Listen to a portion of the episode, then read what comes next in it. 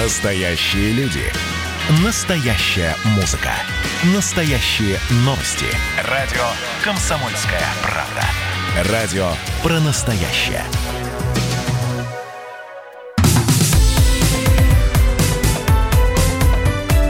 Как дела, Россия? Ватсап-страна! Вы слушаете радио «Комсомольская правда». Антон Челышев у микрофона. Продолжаем говорить на главные темы этой субботы и уходящей недели. Отправляемся в Хабаровск, где уже вторую неделю проходят э, митинги, несанкционированные акции протеста против ареста губернатора Хабаровского края Сергея Фургала. Э, наиболее массовые события проходят по выходным как раз когда эм, люди не работают. И сегодняшний день исключением не стал. Сегодня днем по местному времени на улице вышло порядка 10 тысяч человек. Об этом сообщили на сайте администрации города Хабаровска. И вот это совпало с ощущениями нашего политического обозревателя Владимира Варсобина, который все, все это время находится в Хабаровске и внимательно следит за развитием событий. Владимир Варсобин на связи со студией. Володь, добрый день еще раз. А, обещали, да. Э, что сегодня в 9 вечера по местному времени в Хабаровске у здания Дома правительства состоится акция некая. А, вот она, она проходит сейчас, вот сейчас в Хабаровске начало 10 вечера, или, или все спокойно в городе и в, в центре города сейчас никаких акций протеста не наблюдаешь ты? Так нет, она идет, она и не заканчивается. Около здания правительства стоят люди, они это самые крепкие ребята, а, которые остались после этой страшной жары дневной этого похода э, по этому жаркому городу и остались и митингуют. Я пришел оттуда буквально 15 минут назад, никакого вроде движения акции нет. Ну, надеюсь, я не разминулся с ними. А, но если это и будет акция, то наверняка они ждут темноты, чтобы пройтись под э, лучами а, телефонов и такой промаршировать красиво для, фото, для фотокорреспондентов. Тут надо заметить, что вот эти ребята, которые сейчас стоят вот около здания правительства, это такой костяк, э, скажем так, местной революции, а, это интересные ребята. Мне вот рассказывают, что а, они идут обычно впереди колонны, а, и каждый день они меняются. То есть сегодня идут одни, а вот завтра пойдут другие, а, а потом приходят те, которые были в смену. То есть это вот мы говорили в прошлый раз об организации, оно даже здесь в этом присутствует. А вот чем эти акции, э, вот, которые проводят э, этот актив, да, будем называть его так, отличаются от э, основных событий, которые разворачиваются в городе в течение дня? Они кричат да более никак. громкие лозунги, они э, более вызывающие себя ведут, или в, в чем отличие? Я не очень понял вопрос. Отличие вечернего от дневных? Да, да, да, да. Ну вот отличие тех акций, которые проводит этот актив, а, как мы решили его называть. Они, э, э, это такое получается, там получается 200-400 человек а, актив и плюс примкнувшие к ним студенты идут по, чё, по романтическому чер, темному городу. А, вот особо не кричат или, или скажем так, кричат свободу, свободу и просто ходят вот по району, э, обозначая себя и провоцируя автомобилистов на гудки, размахивают руками. Ну, это такая тусовка, э, такой передвигающийся шапито, который бродит по городу, а потом возвращается обратно к зданию правительства, и там где-то где-то в 10 часов вечера у них начинается небольшой концерт, они поют под гитары, а у них там так какие-то какие свои еще есть игры, они изо дня в день их усовершенствуют, и где-то к 11 они дисциплинированно расходятся по городу, а, в смысле по домам. А в субботу, вот прошлую субботу, были, было э, эксцесс, что они все разошлись, а группа там 10-15 человек, э, сильно выпивших, их пришлось забирать полиции вот эта группа задерж... и полиция, вот это единственные, скажем так, задержанные за все, за все время вот этого протеста. А, вот э, э, эти люди, которые входят в, в актив, что, они, они кто? Они э, вот такие же обычные, как бы так сказать, э, э, люди, которые работают, условно говоря, днем и, или там по, по рабочим дням, а по выходным э, митингуют, они чем-то отличаются от основной массы протестующих или нет? Да, они, они сразу отличаются. Это молодые э, ребята, ну, где-то 25-30 лет. Э, местные не говорят, что они раньше их не видели, или, скажем, э, часть из них э, видели, то есть они, они из Хабаровска, но э, давно уехали, и вот они вдруг появились. Вот из тех, кто вдруг появился, вот э, их из таких очень много. Э, они жили в другом городе, и, и вдруг они приезжают сюда. Хотя я тоже могу понять, это когда ты живешь далеко, ты, может быть, сочувствуешь городу, и когда там случается какая-то беда, ты мчишься, чтобы помочь. Можно и так. Но некоторые говорят, что, возможно, здесь есть какие-то таинственные организации, ну, может быть, это навальнисты. Навальнисты здесь очень, кстати говоря, крепкие и активные. То есть это точно я скажу, что часть а, вот этого актива это от Навального. А часть э, не, не относится к ним. А, тут ходят слухи, что это, возможно, ребята из Москвы, которых прислали, опять-таки, сейчас э, не поверишь, чиновники что, дескать, ну, это, это уже фольклор пошел хабаровский, что, дескать, башни Кремля спорят друг с другом, и одна из них вот э, э, тихонечко раскачивает ситуацию в далеком регионе. Ну, это это проверить невозможно. Мне Слушай, кажется. ну а тебе удалось с кем-то из них поговорить? Вот, потому что, мне кажется, человека, который не с Дальнего Востока, его отличить от э, жителей Дальнего Востока, наверное, все-таки не составляет труда или там по, по говору или по, по каким-то еще э, да признакам нет. или нет? Ну, во-первых, с ними легко поговорить, они очень общительные ребята но они все время говорят о политике, они всегда убеждают в том, что вот они, э, что это безобразие, что это терпеть нельзя. Ну, то есть тут трудно что-то отличить. А по поводу говора, да нет тут такого дальневосточного говора. Или он есть, я его не знаю. Я вот лично не могу отличить, э, скажем, жителей Сибири от Дальнего Востока. Если кто-то из наших слушателей может, ну, значит, я в этом смысле не поднаторел. Ну, эм, просто мне кажется, что жители Хабаровска ну, довольно легко э, смогут выявить вот в, в, в общей массе людей тех, кто их, э, скажем, кто их подстрекает к определенным действиям, но не разделяет их, скажем так, э, устремление от этого процесса, да, кто действительно, может быть, подталкивает людей на, на выход на улицу, но, э, в общем, сам не является жителем региона и, в общем, не отстаивает Фургала как своего губернатора. Мне кажется, тут довольно ну, сложно будет хабаровчанина обмануть. Да, ну, так демонизировать просто действительно, возможно, у разных людей в этом протесте немножко разные цели, это понятно. А, и первый же конфликт случился, кстати, по-моему, в первый или во второй день а, протестов, когда вот эти приезжие, а, кстати, часть из них точно приезжие, тут э, даже здесь спорит. они затянули вот эту историю, значит, Путина долой, там и против, вот про Путина они начали говорить. И э, вот местные сразу им начали цикать, говорят, вы чего, это мы не про это. И те послушались, и больше они эту тему не поднимали. Мне кажется, здесь идет э, какой-то вот симбиоз э, интересов каких-то внешних игроков и внутренних. Они вроде помогают друг другу. Для вот тех внешних игроков местные это вот масса, то есть они как раз составляют общее количество, а для местных э, полезные вот эти ребята, потому что они все организовывают. Они говорят, когда, что, они закричат кричалку, угу. они первые поведут. В общем, пока это такой, я думаю, что других протестов в природе не бывает. Нет, нет такого, чтобы народ взял, сам вышел Володь, и идею спасибо. Ходил. Спасибо большое. Владимир Варсобин, политический обозреватель «Комсомольской правды» был на связи со студией. Мы продолжим говорить о Хабаровске после короткой рекламы.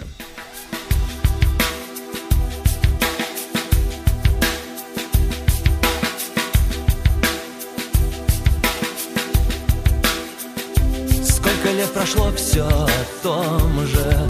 Гудят провода Все того же ждут самолеты Девочка с глазами самого синего льда Тает под огнем пулемета Должен же растаять хоть кто-то. Скоро рассвет Выхода нет Ключ поверни и полетели. Нужно вписать чью-то тетрадь Кровью, как в метрополитене. Выхода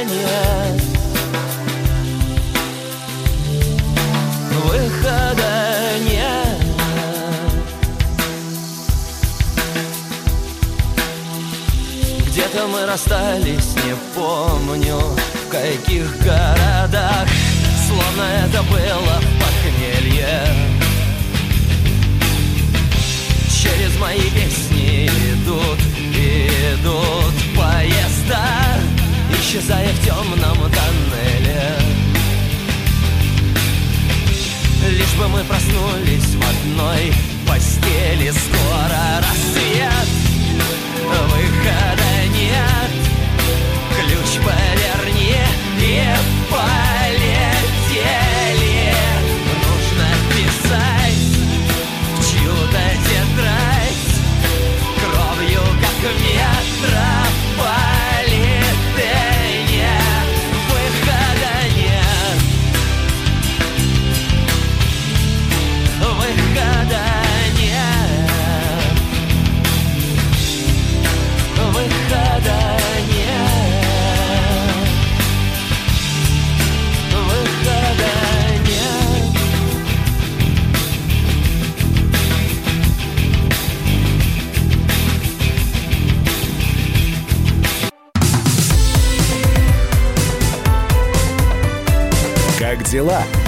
Россия? Ватсап-страна! Вы слушаете радио «Комсомольская правда». Антон Челышев у микрофона. Продолжаем говорить на главные темы дня сегодняшнего. А В Хабаровск отправляемся. Там сегодня завершилась несанкционированная акция в поддержку губернатора края Сергея Фургала. На нее вышли около 10 тысяч человек. Об этом сообщается на сайте администрации города Хабаровска. По неофициальным данным, пришедших э, было до 100 тысяч. В целом, митинг напротив здания правительства Хабаровского края и шествия прошли спокойно. Полицейские не вмешивались в происходящее и задержание митингующих не проводили, говорится в сообщении. О восьмом по счету митинге в поддержку Фургала в Хабаровске сообщалось ранее, 18 июля. Участники акции пришли к зданию парламента и скандировали «Фургал наш выбор». Затем митингующие прошли по центральным улицам города. Кроме того, в направлении центра Хабаровска была замечена автоколонна. По предварительным данным, поддержать хабаровчан приехали жители Амурска и Комсомольска на Амуре. Сергея Фургала арестовали 10 июля. Днем ранее его задержали сотрудники ФСБ и Следственного комитета. Его подозревают в покушении на убийство предпринимателя Александра Смольского и заказе убийства еще двух бизнесменов Евгения Зори и Олега Булатова из-за разногласий в бизнесе. Преступления были совершены в 2004-2005 годах на территории Хабаровского края и Амурской области. Политик свою вину не признает. После задержания Фургала в Хабаровске и других городах края прошли акции в его поддержку, которые, как заявили в МВД, были организованы командой губернатора. На связь со студией входит директор Центра политической информации Алексей Мухин. Алексей Алексеевич, здравствуйте. Здравствуйте. Вот а сейчас в Инстаграме а, веерно репостами распространяется информация от а, пользователя, которую, согласно аккаунту, информация в аккаунте зовут Софья Тамбулатова, но аккаунт похож на типичного бота, созданного на фоне протестов и акций в поддержку Фургала.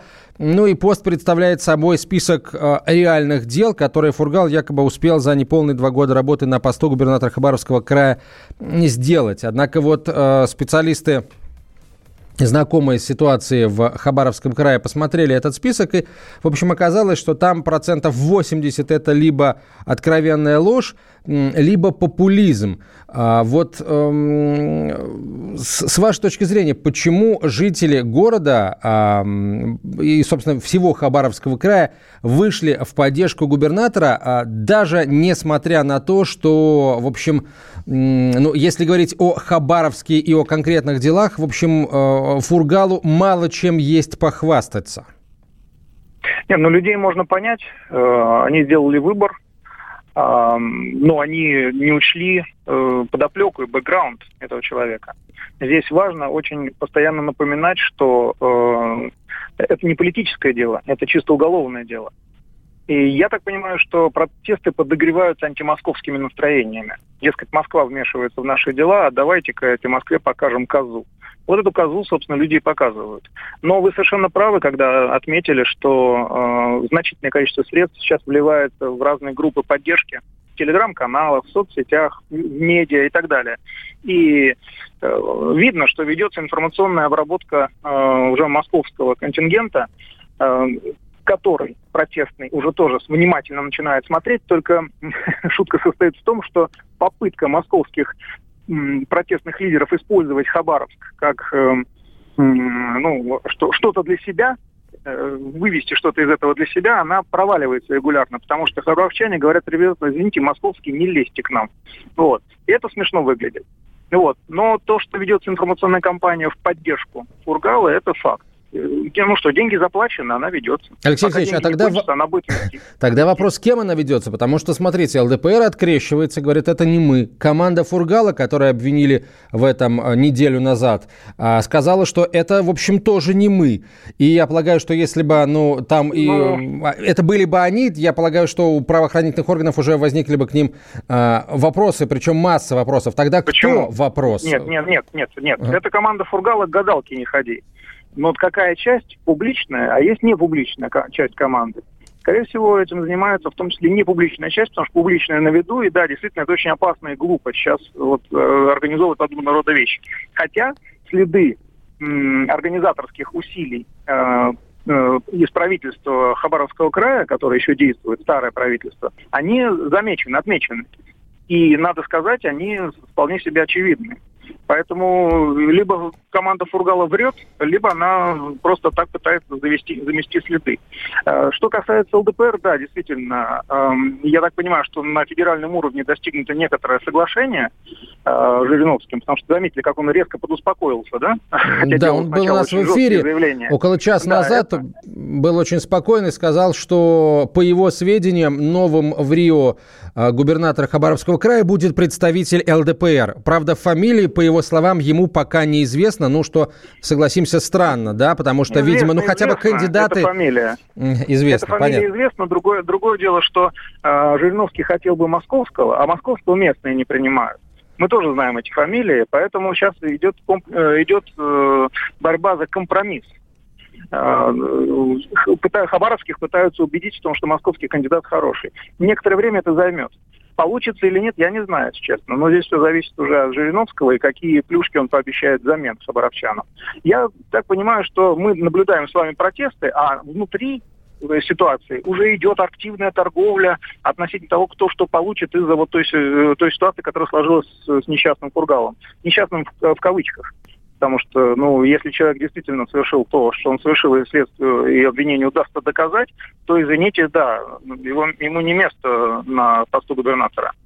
Вот смотрите, вы сказали, что местные жители ну, не учли бэкграунд э, господина Фургала, но судя по тому, что сейчас происходит на акциях протеста, на акциях в его поддержку, э, э, вот свидетелем этому э, стал наш э, политический обозреватель Владимир Варсовин, который работает в Хабаровске.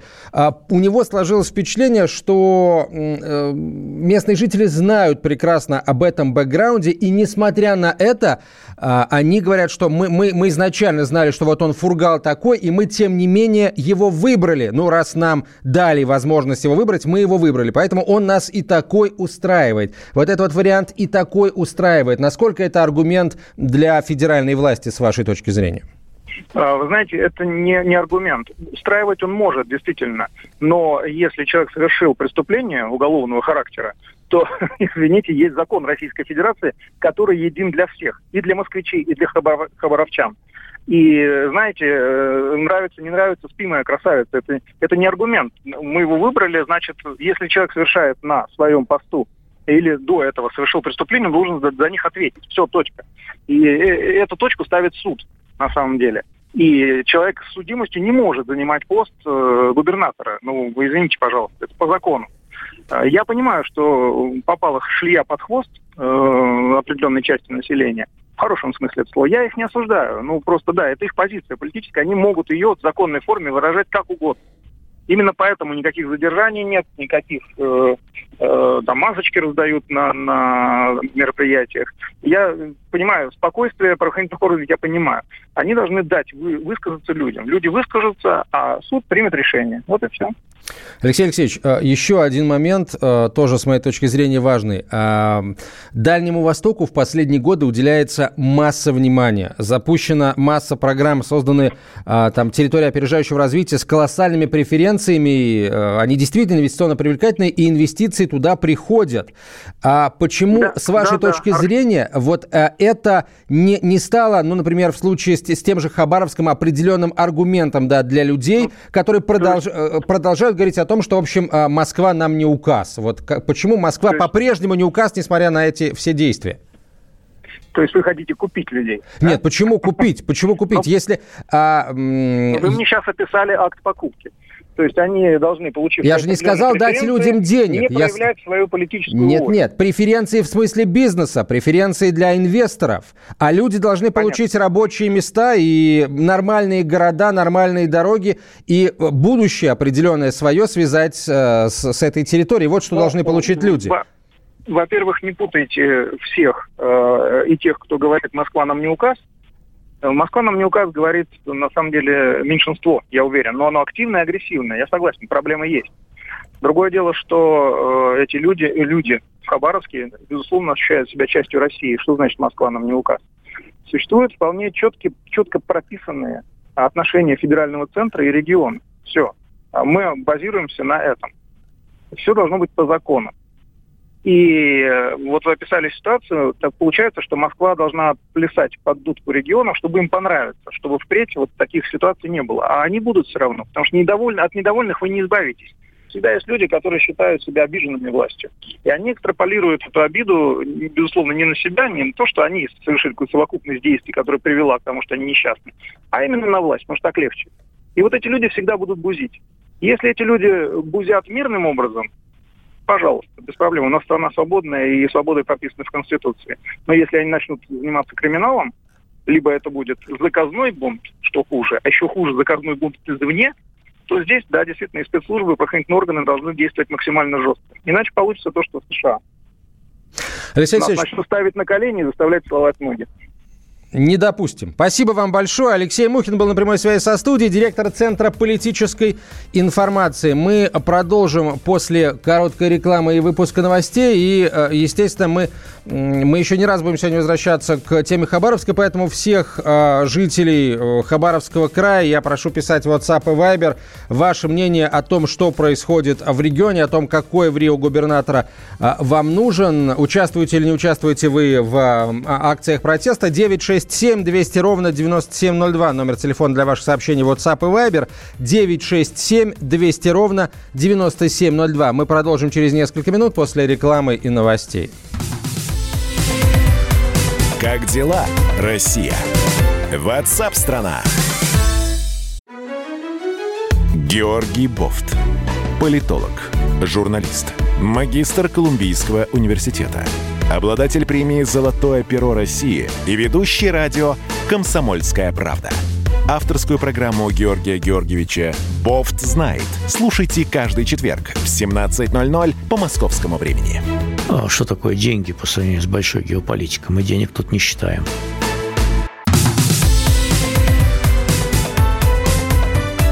Как дела, Россия? Ватсап-страна! страна Мы продолжаем говорить на главной теме дня сегодняшнего и уходящей недели. Премьер-министр Михаил Мишустин подписал постановление, по которому россияне смогут устраиваться на работу с электронной трудовой книжкой, сообщает пресс-служба Кабмина.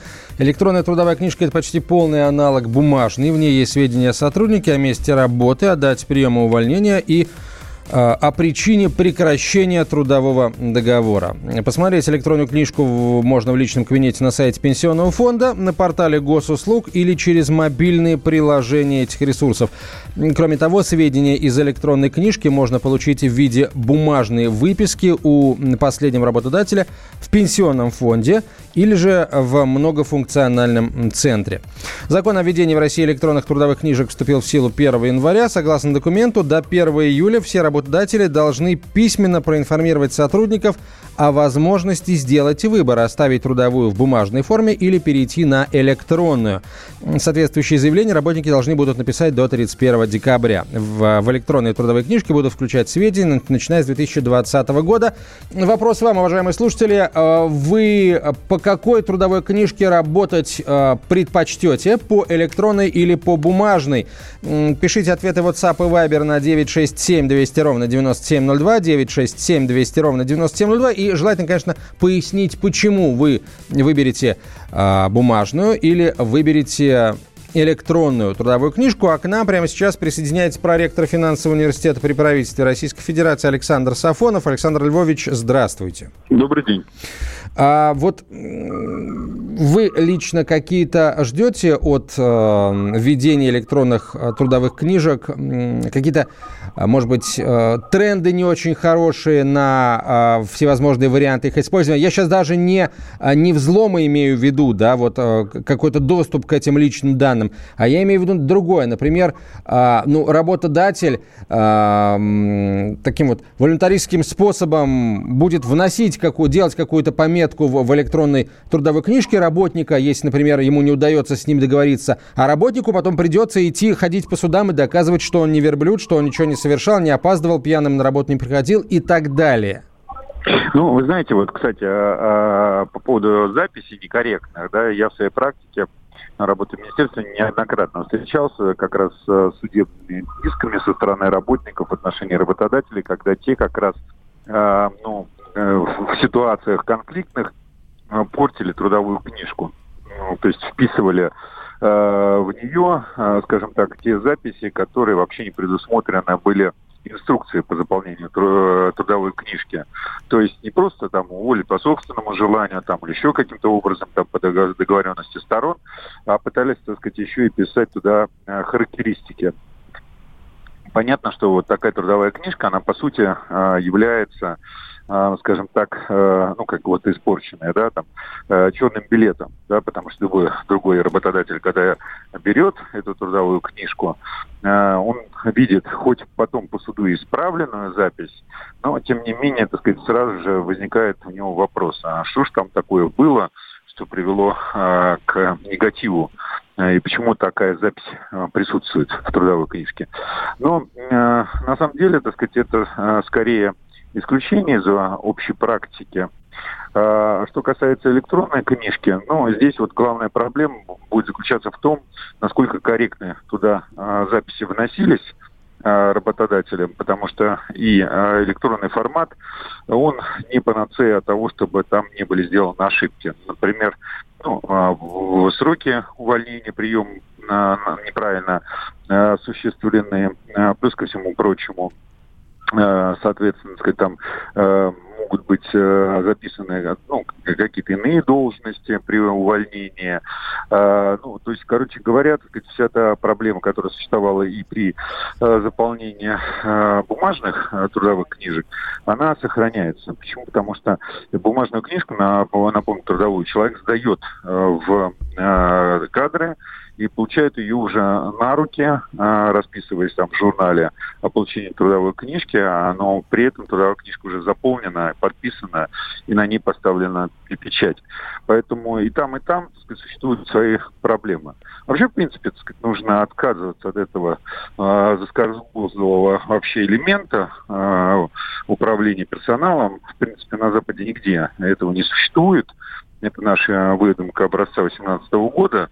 А, еще раз подчеркну, что исключительно была придумана для того, чтобы учитывать рабочее время так называемых деклассированных элементов, с тем, чтобы потом им выдавать продовольственные карточки. А в конце концов трудовая книжка превратилась в такой э, сертификат привязанности работника к одному рабочему месту, с тем, чтобы он никуда не То бегал. есть трудовые книжки их под регуляторную гильотину, так конечно, сказать, отправить? Конечно, да, их надо, так сказать, отправлять под регуляторную э, гильотину, прекратить вообще все эти там записи, потому что они, что называется, ни уму, ни сердцу, а самое ага. главное, так сказать, страдают в какой степени. Но, тем не менее, работника. пока они есть, Александр Львович, э, да. и у нас, получается, теперь будут э, электронные трудовые книжки, э, доступ к которым, то есть следить за э, содержанием, в которых можно будет через госуслуги людям, которые работают. И, ну, госуслуги это вообще такая удобная штука. И, например, если работодатель внес какую-то запись, с которой работник не согласен, э, он, видимо, надо думать, я предполагаю, да, сможет через портал госуслуг ее опротестовать, обратить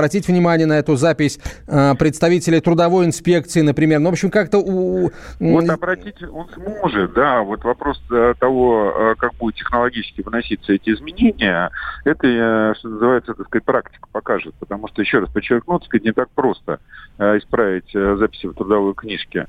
По той простой причине, что все равно придется обращаться к адресату, кто, кто вносил, тот и должен исправлять, по сути. Вот. И пока, так сказать, на сегодняшний день вот эта практика не наработана, и, скорее всего, мы увидим э, какие-то, так сказать, несуразности, и проблемы. Вот. И только после того, как она поработает, эта система, ну, наверное, тогда сможем э, понять, как будет исправлять работник. Спасибо. Спасибо, Александр Львович. Александр Сафонов был на связи со студией, проректор финансового университета при правительстве Российской Федерации. Естественно, если мы говорим о чем-то электронном, сразу возникает вопрос, насколько безопасны будут эти сведения. А там все-таки определенная часть личных данных тоже будет храниться. Мы попросили прокомментировать этот вопрос руководителя аналитического центра Зикюрион Владимира Ульянова. Что касается безопасности, тут примерно все как всегда. И заранее вот сложно сказать, как будет реализована эта система, а, какие средства защиты использованы. Но а, в целом мы понимаем, что сейчас есть тенденция к переводу и переходу в цифровую среду, поэтому все бумажные документы, вот мы потихоньку от них отказываемся, используем электронных баз данных и электронных же документов. При этом самая большая угроза, наверное, безопасности, это не то, что какие-то хакеры там могут взломать систему, а угроза внутренняя, то есть со стороны собственных сотрудников э, компаний, организаций, учреждений, которые занимаются разработкой и поддерживают вот эти системы. То есть когда собственные сотрудники этих организаций, они имеют доступ к информации и могут ее слить. Вот это, наверное, самая большая угроза, и ей необходимо, безусловно, уделить большое внимание. А это был Владимир Ульянов, руководитель аналитического центра «Зекюрион». Итак, еще расскажу. Премьер-министр Михаил Мишустин подписал постановление, согласно которому россияне смогут устраиваться на работу с электронной трудовой книжкой, сообщила пресс-служба Кабинета министров. В электронной трудовой книжке э, будут содержать сведения о сотруднике, о месте его работы, о дате приема и увольнения, ну и о причине прекращения трудового договора. В этом смысле электронная трудовая книжка будет практически полным аналогом бумажной э, трудовой книжки. А, уточняется, что вот это постановление, подписанное правительством, вносит изменения в 55 нормативных актах о правилах ведения трудовых книжек. В общем, целый, по сути, кодекс получается. Если у вас есть вопросы по электронным трудовым книжкам, можете их задать почетному адвокату России Леониду Альшанскому, который выйдет сегодня в эфир, как обычно, после 16 часов по московскому времени. Глубоко вздохну, стоя на краю, расправив тело по ветру,